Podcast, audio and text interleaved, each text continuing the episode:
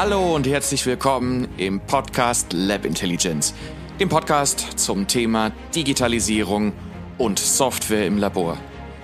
In der ersten Folge dieses Podcasts soll es erstmal um meine allgemeinen ja, Erfahrungen und Informationen zu mir selbst gehen, damit auch du, damit du verstehst, was unser Ansinnen hinter diesem Podcast ist, was wir euch für Informationen geben möchten.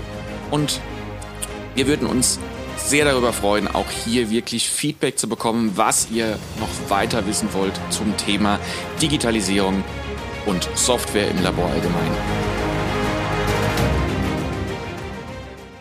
Zunächst zu mir selbst.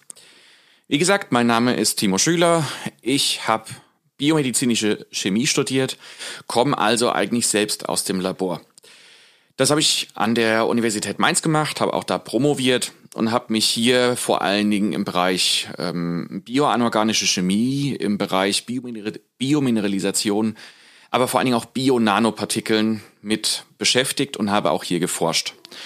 Und bin eigentlich hier schon während meines Studiums, während der Promotion ziemlich damit in Kontakt getreten, ja, dass es im Digitalisierungsbereich, im äh, Digitalisierung von Laboren, vor allen Dingen von Institutslaboren, ja schon noch eine Art von Defizit gibt. Es wird relativ wenig Software eingesetzt, um Datenmengen zu halten. Was ist damit gemeint? Damit ist gemeint natürlich nicht gemeint, dass ich ein, ein Netzlaufwerk habe, wo ich meine ganzen Bilder drauf speichern kann oder meine ganzen Messdaten. Das ist, denke ich, schon ein ziemlich weiter Schritt, dass wir, dass wir hier schon in der Digitalisierung schon relativ ja, vorangeschritten sind. Was allerdings noch nicht gemacht wird oder weniger gemacht wird, ist eine zentrale Datenverwaltung des Ganzen, wo auch einfach mal geguckt werden kann, auch zum Beispiel innerhalb eines Instituts, auch auf Messergebnisse von anderen geschaut werden kann. Also natürlich nur, wenn das dementsprechend erlaubt ist. Aber man denke einfach nur an Arbeitskreise, an Universitäten, die an ähnlichen Dingen forschen. Zu meiner Zeit war es noch völlig gang und gäbe, dass hier jeder sein eigenes Süppchen kocht. Das heißt, jeder hat sein eigenes Laufwerk, äh, jeder hat seinen eigenen, seine eigene Art von Datenhaltung. Die einen drucken ihre Messergebnisse aus und kleben sie in, in ihr Laborbuch hinein. Andere nutzen so gut wie gar kein Laborbuch oder schreiben nur das absolute Minimum rein und wozu ich gehöre. Und natürlich gibt es noch auch Mischwesen, sag ich jetzt einfach mal. Also welche, die das Ganze ein bisschen kombinieren. Was es aber, wie gesagt, nicht gibt, ist einfach die Tatsache, dass es hier eine zentrale Datenhaltung gibt. Das ist nicht vorgesehen. Warum ist das Ganze nicht vorgesehen? Gut, es ist jetzt nicht so, dass es solche Software nicht bereits geben würde. Auch ich habe während der Promotion ziemlich viel versucht, ziemlich viel eigene Software irgendwie angebracht. Es gibt zehntausende Programme, die einem da ja quasi unterstützen wollen. Aber das Gelbe vom Ei habe ich dabei nicht gefunden. Das ja, sprichwörtliche Gelbe vom Ei des Ganzen wäre ein Laborinformations- und Managementsystem gewesen. Ein sogenanntes LIMS. Und das ist eben, ja, ein Großteil dieses Podcasts wird sich mit LIMSen beschäftigen. Was ist ein LIMS? Ein LIMS, wie gesagt, Laborinformationsmanagementsystem, ist eigentlich dafür da, genau das zu erledigen, was ich jetzt eben gesagt habe, eine zentrale Datenhaltung zum Beispiel zu ermöglichen. Analysen zu speichern, Analyseergebnisse zu speichern, aber auch vor allen Dingen einen Überblick darüber zu haben, was für Proben, beispielsweise jetzt in einem Chemielabor, was für Proben bereits vorhanden sind, welche Synthesen bereits durchgeführt wurden und ähnliches. In so einen LIMS können auch Messergebnisse hineinwandern. Seien es ja XY-Messwerte wie jetzt NMR-Daten oder ähnlichen HPLC-Daten. Aber auch genauso ist es möglich, da auch mit Bilddaten zu arbeiten. Je nachdem, wie man eben auch mitarbeiten möchte. Also es ist immer so eine Frage auch von ja, Datenschutz ähm, zum gewissen Teil oder auch der, der Datengröße letzten Endes. Aber prinzipiell gibt es solche Programme. Warum werden diese Programme jetzt nun nicht genutzt? Gut, das habe ich mich während meines Studiums schon gefragt.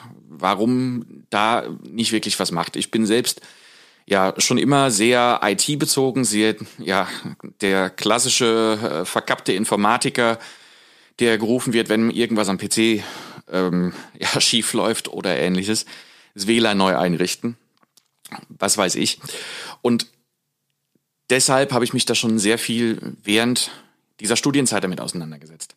Ich bin aber erst nach meiner Studienzeit in einem Unternehmen untergekommen, was sich eben mit Limsen auseinandersetzt, was sich damit auseinandersetzt, Limse zu implementieren. Also das heißt zu installieren und die, diese Limse eben auch zu konfigurieren. Das ist, geht quasi eigentlich immer Hand in Hand. So ein LIMS muss man sich vorstellen, das ist nicht, ja, früher hat man gesagt, eine CD-ROM einlegen und auf den Setup-Knopf drücken. Heutzutage würde es eher runtergeladen werden und ebenfalls auf den Setup-Knopf gedrückt werden. So funktioniert das Ganze nicht, sondern jedes Labor ist individuell und muss eben angepasst werden. Gut, jetzt gibt es so Software. Warum wird die nun nicht genutzt an Universitäten oder Instituten oder ähnliches? Natürlich, man kann sich schon fast überlegen, liegt es meistens am Geld. Die großen ja, Global Player im LIMS-Bereich haben natürlich auch global angepasste Preise. Das heißt, wenn jetzt eine deutsche Universität herkommt und hat ihre Ausschreibungsgrenze irgendwo bei 25.000 Euro um den Dreh rum, da wird auf Seiten der Global Player nur müde gelächelt.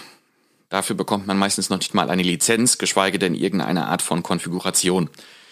Das heißt, da scheitert es alleine schon, wenn jetzt jemand das außerhalb von einer Ausschreibung bekommen möchte, meistens schon am Geld. Eine Ausschreibung, eine EU-weite Ausschreibung könnten, könnte ich mich jetzt sehr lang drüber auslassen, ist natürlich auch immer darauf bezogen, dass das sogenannte, sogenannte wirtschaftlichste Angebot auch genutzt wird und das muss jetzt nicht unbedingt immer das sein, was man eigentlich gerne haben möchte. Also scheitert es meistens hier wirklich an den finanziellen Aspekten. Es gibt natürlich Ausnahmen, wenn jetzt größere Sonderforschungsbereiche oder auch Kohortenstudien jetzt gemeinsam etwas anschaffen wollen, ist das Ganze natürlich ein bisschen einfacher. Jetzt habe ich dann während meiner Zeit in diesem Unternehmen mit der LIMS-Implementierung gemerkt, da gibt es eigentlich kein Vorankommen. Es ist so gut wie nicht möglich, mit einem Global Player LIMS wirklich irgendwo unterzukommen in kleineren Instituten, beispielsweise Biobanken. Was jetzt Biobanken sind, das ist nochmal ein ganz anderes Thema oder wird Thema in einer ganz anderen Podcast-Folge einfach nochmal sein. Jedenfalls gibt es oder gab es bis zu dem Zeitpunkt relativ wenig. Und das war meine eigene Intuition dann oder meine eigene Initiative, da etwas Eigenes zu entwickeln. Und das habe ich dann auch getan, eben speziell oder spezifisch auf die Biobank-Ebene haben wir dann eben eine eigene Software entwickelt und haben damit eben ja gesehen, es gibt auch, es ist auch möglich, Software in Instituten oder Universitäten eben unterzubringen. Und dabei sind wir natürlich vielfach in verschiedene Projekte hineingekommen und haben natürlich ja, viele Fallstricke aufgedeckt. Nicht nur die Fallstricke auf Seiten der Kunden, sondern mehr auch die Fallstricke natürlich auch von Seiten der Implementierer. Da ist viel mit Kommunikation äh, oder viel, oftmals ist das Thema Kommunikation, oftmals ist das Thema auch, ja, dass man eigentlich so gut wie nicht vorher weiß, wenn man an einem Institut ist, was jetzt nun mal Projektmanagement wirklich ausmacht. Das ist meistens nicht dadurch gegeben, dass man sich dafür nicht interessieren würde oder ähnlich, sondern es ist schlicht und einfach die Zeit ist oftmals nicht da, sich mit solchen Themen auseinanderzusetzen. Und dementsprechend haben wir da viel gelernt, viele Fallstricke aufgedeckt, aber auch vieles gesehen, was man richtig, natürlich richtig machen kann. Und das ist dann eben Thema für diesen Podcast. In den nächsten Folgen, in den darauffolgenden Folgen, wird es eben immer mehr oder immer wieder um Projekte im LIMS-Bereich, Projekte im Softwarebereich allgemein für Labore, aber auch Digitalisierung allgemein. Und damit ist nicht nur gemeint die ja, dass Computerprogramme angeschafft werden, sondern auch ja eine, ich sag mal, digitale Denkensweise entsteht. Dass man mehr von dem oder weniger von Papier her denkt, sondern wirklich schon mehr in Richtung digitale Daten und digitale Datenverwaltung eben denkt.